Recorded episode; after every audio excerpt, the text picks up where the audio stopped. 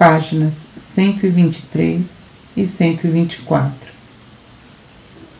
Percebendo que eu estava com um humor estranho, pararam de comer, escutaram, pegaram o pão e comeram em silêncio.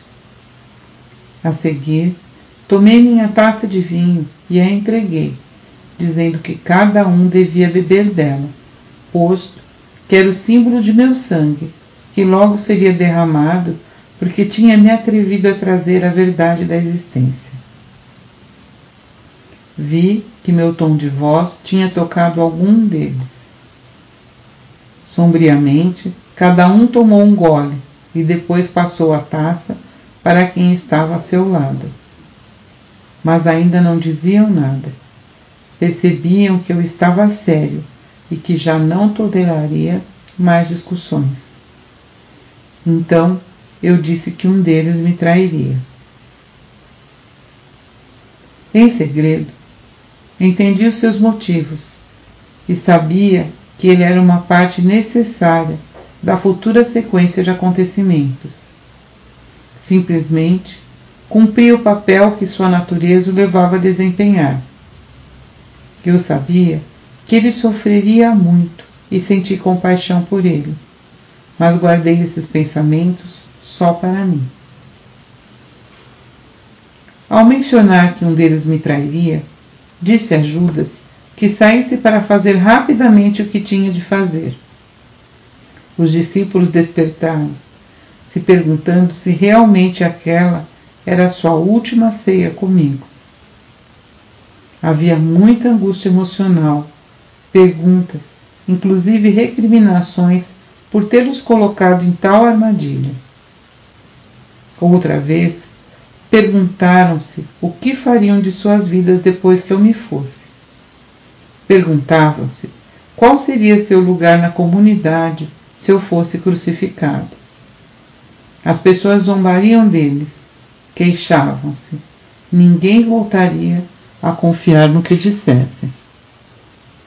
Profundamente entristecido pela resposta egoísta diante de minha situação, assegurei a eles que não tinham que temer por sua própria segurança. Deveriam abandonar-me e não haveria ligação entre eles e a minha crucificação.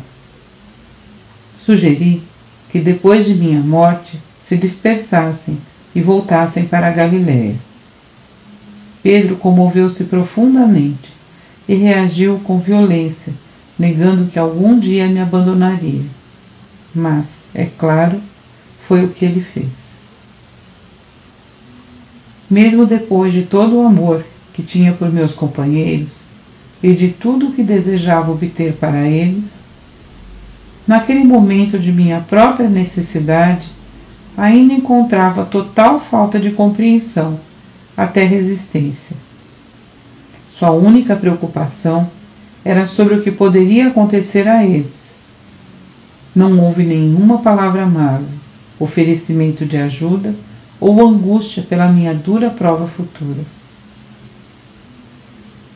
Como era duro o coração humano, pensei.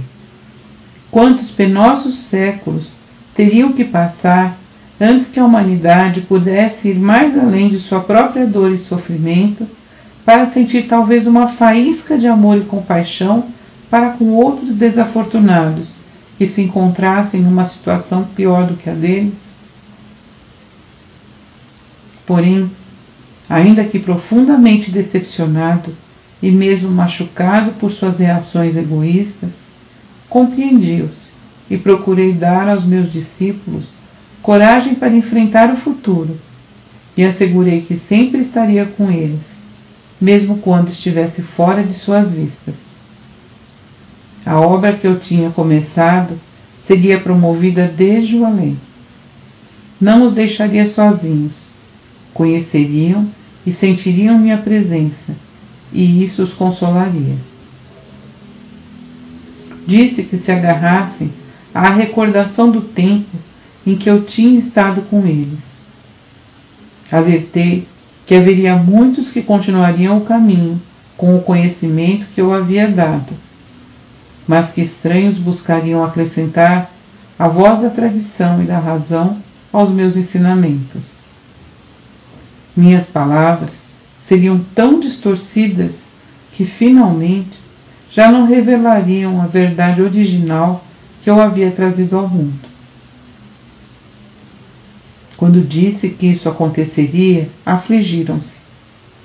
Foram mesmo tomados pelo pânico.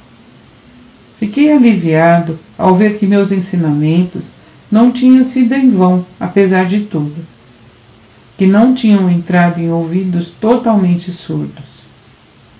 Pediram-me que contasse mais, mas levantei as mãos e disse que isso era tudo o que eu podia dizer.